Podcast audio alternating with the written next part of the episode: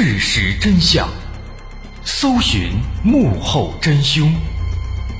欢迎收听《绝密档案》，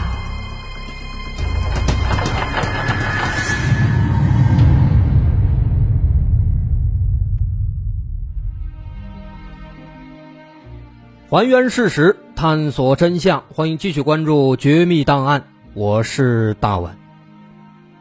在上回咱们说到，有一个叫布尔丹的男子，一直以冒充他人诈骗为生。一九九七年，他通过一系列的狡猾手段，冒充了一个叫做巴克利的美国的失踪男孩。但他没想到，在得知巴克利被找到之后，美国那边很激动，马上就联系了巴克利的家人。而家人得知以后，肯定是更加高兴了，强烈要求立即前往西班牙和巴克利团聚。于是，西美双方进行了一番协商，最后决定让家人们在两天之后就飞往西班牙。再看此时的布尔丹，他原本以为能在儿童庇护中心多待两天，现在突然得知巴克利的家人马上就要来了，这让他直接慌了。毕竟自己跟巴克利长得那是一点都不一样啊，这一见面那不就露馅了吗？但即便如此。布尔丹他也不能坐以待毙，他赶紧通过庇护中心的孩子们搞到了两瓶染发剂，躲在厕所里把头发染成了跟巴克利一样的金色。接着不知道从哪儿又搞了一套纹身设备，又给自己纹了三个跟巴克利一模一样的纹身，那头发和纹身就全都搞定了。但是最关键的问题还是没法解决，就是眼睛。人家巴克利是蓝眼睛。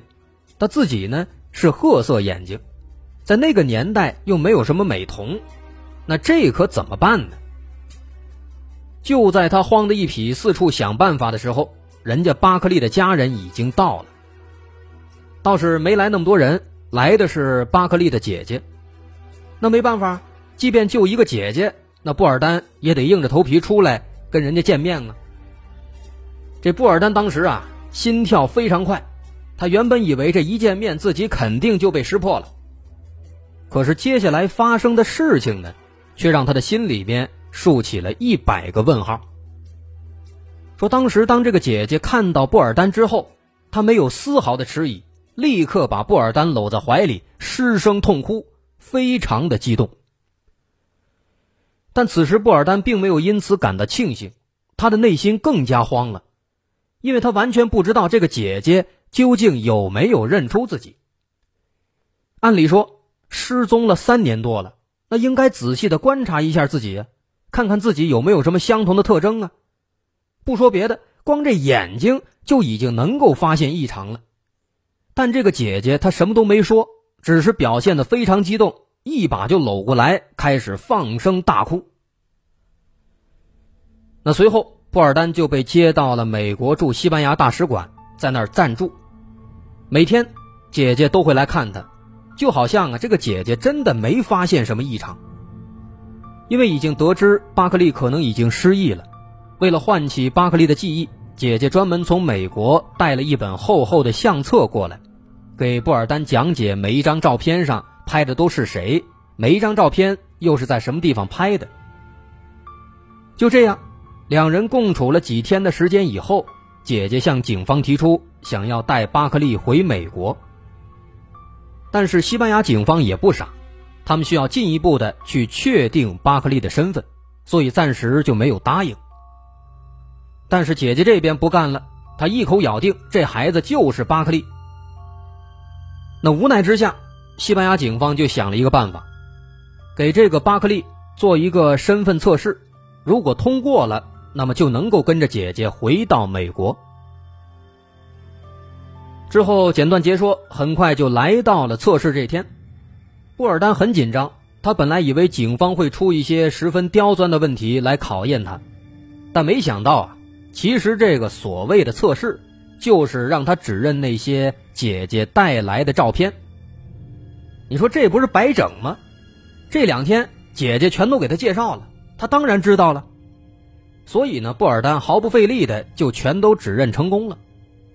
就这样，很快通过了测试，并且美国大使馆马上给他发了护照。就这样，一个到处冒名顶替的罪犯摇身一变，变成了一个美国的合法公民，护照上的名字正是尼古拉斯·巴克利。那再之后，他就跟着姐姐回到了美国德克萨斯州的圣安东尼奥。刚下飞机，他又被一个女人紧紧的抱住了。姐姐告诉他这是妈妈。不过布尔丹发现妈妈旁边还站着一个男人。姐姐说这是他的哥哥，但是哥哥的反应跟激动的妈妈却形成了鲜明的反差。这哥哥显得很冷漠，也没有对失踪已久的巴克利表现出很大的兴趣，这让布尔丹产生了一种难以言表的很奇怪的感觉。但是不管怎么说，这一家人好像真的没有识破他的身份。在简短的拥抱之后，他们开车就回到了家中。也正是从此刻开始，布尔丹就正式的成为了巴克利。那么，他真的就能够从此过上无忧无虑的生活了吗？答案显然是不会的。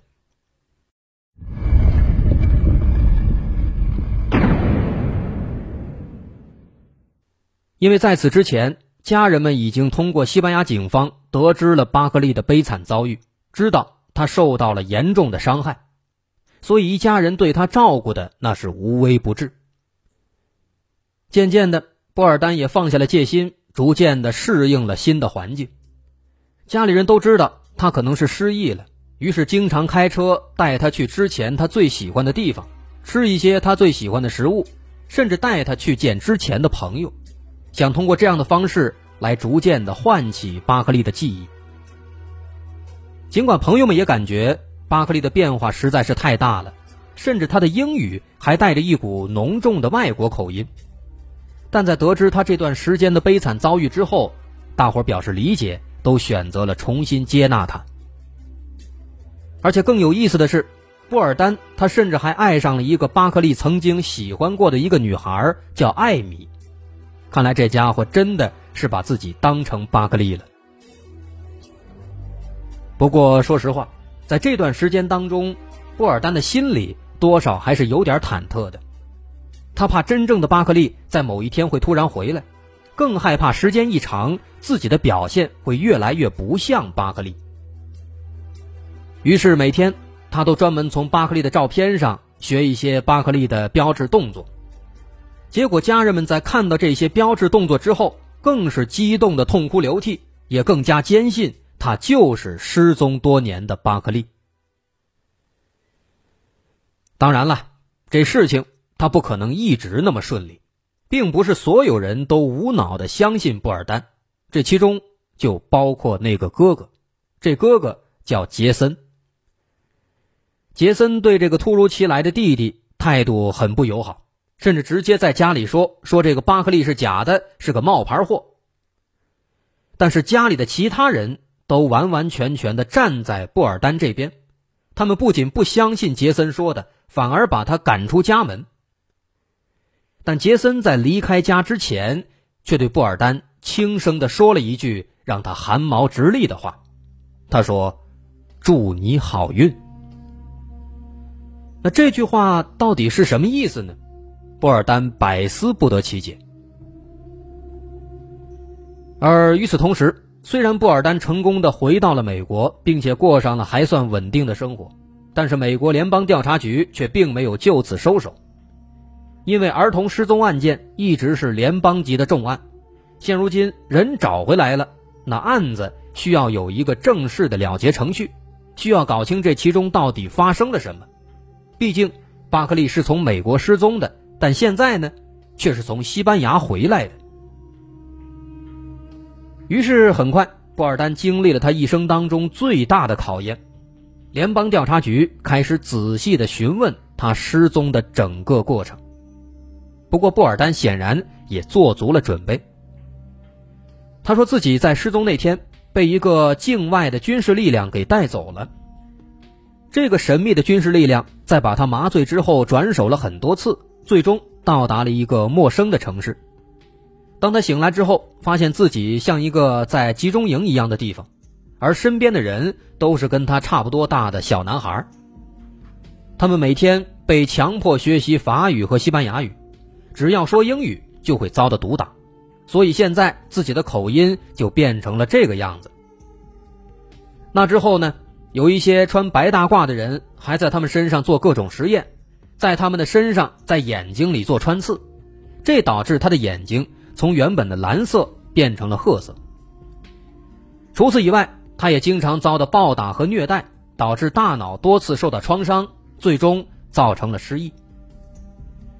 直到后来，他实在受不了这样的虐待，在一位年龄比自己大很多的少年的带领下，他趁机逃了出来。最后，他发现自己已经来到了西班牙的雷纳利斯镇。那再往后，就是被警方发现。最终被家人找回来。其实咱们现在听起来，波尔丹的这套说辞可以说是漏洞百出，非常的扯淡。但有意思的是什么呢？美国的联邦调查局他们居然相信了。可能是因为那个所谓的境外军事力量对美国来说更有吸引力，所以他们的后续调查就全部放在了那个所谓的境外军事力量。对巴克利的事儿呢，也就没有那么关心了。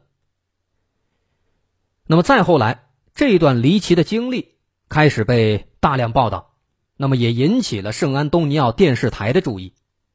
直到有一天，他们请来布尔丹做嘉宾，给大家详细介绍自己的这段遭遇。但也正是因为这样的宣传，有人发现了问题。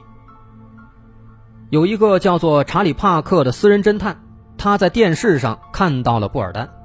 在详细比对之后，他发现，布尔丹的耳朵形状和巴克利的耳朵形状是完全不一样的。但耳朵这个东西，它总不可能说随着年龄增长自己还会变形，这是不太可能的。所以，这个私人侦探非常肯定，电视上这个他肯定不是巴克利。那为了进一步验证这个巴克利的身份，这位私家侦探就把这个消息告诉了联邦调查局。于是布尔丹就被带到了一个心理治疗机构。在一番询问之后，心理医生也同样提出了新的质疑。医生认为，就算布尔丹在十三岁以后就被带到了国外，但他毕竟生在美国，长在美国，在这长了十几年，那这段时间足以让他养成美式英语的发音。即便以后换了新的环境，被强迫学了新的语言。他之前这个语言习惯是不会被轻易的改变的，所以种种线索表明，眼前这个巴克利他很可能是假的。但是联邦调查局这边，他们也不敢百分之百的肯定他就不是巴克利。最主要的原因是，巴克利的家人都对这个巴克利是非常非常的接纳，都不认为他是一个冒牌货。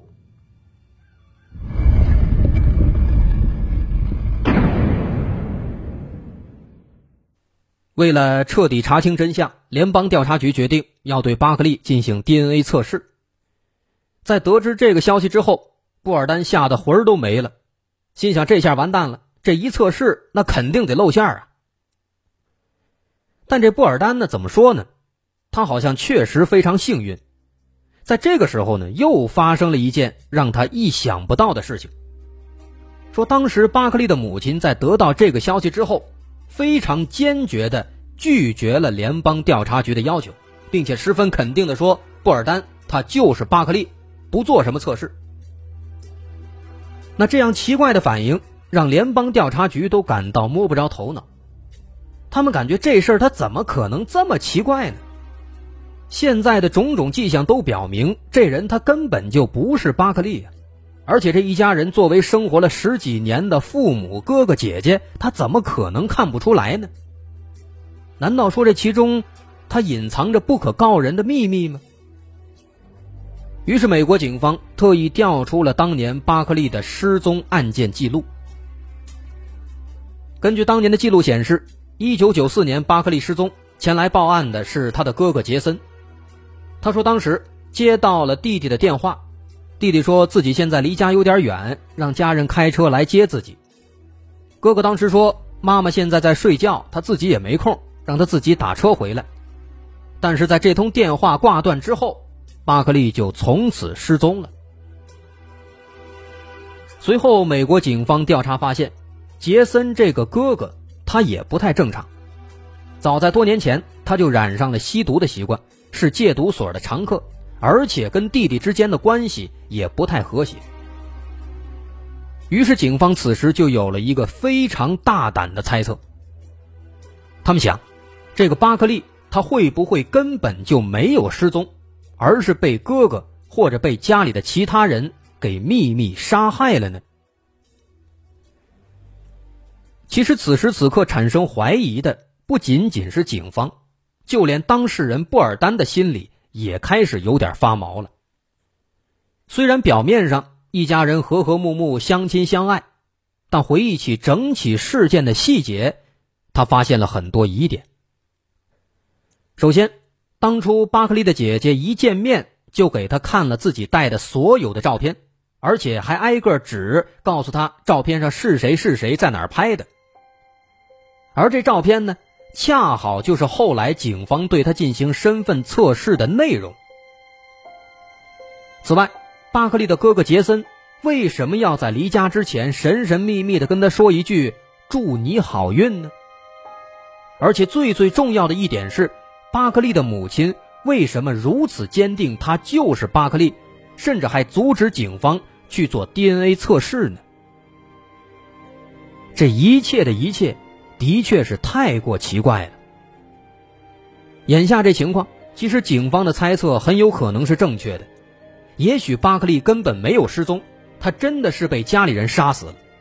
为了掩盖罪行，他们报了失踪案。而现如今，正好有一个冒牌货说自己就是巴克利，于是他们顺水推舟，直接把冒牌货接回家里。如此一来，他们的罪行就会被完美的掩盖。那想到这儿，布尔丹害怕到了极点，他疯狂地跑出了巴克利家，然后来到了当地的警局自首。那这个情节，也就是节目最开头咱们描述的那个奇怪的场景：说有一个男子在美国的街头疯狂地跑，并且一边跑一边喊“有人要杀了我”。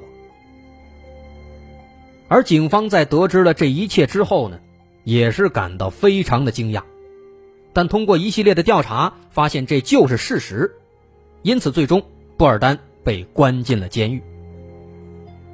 而警方也立刻对巴克利的家人展开了调查，但不幸的是，调查开始后不久，哥哥杰森就死在了戒毒所，而对于巴克利的母亲的指控，也因为缺乏关键证据，只能无疾而终。那这起事件就只能这样结束了。但无论如何。这结果还是不错的，冒名顶替的诈骗犯被关进了监狱，而那个失踪的巴克利现在到底在哪儿？或许已经没有答案了。好，今天这故事咱们就说到这儿。我是大碗，如果您喜欢，欢迎关注我的微信公众号，在微信搜索“大碗说故事”，点击关注即可。那么咱们下回再见。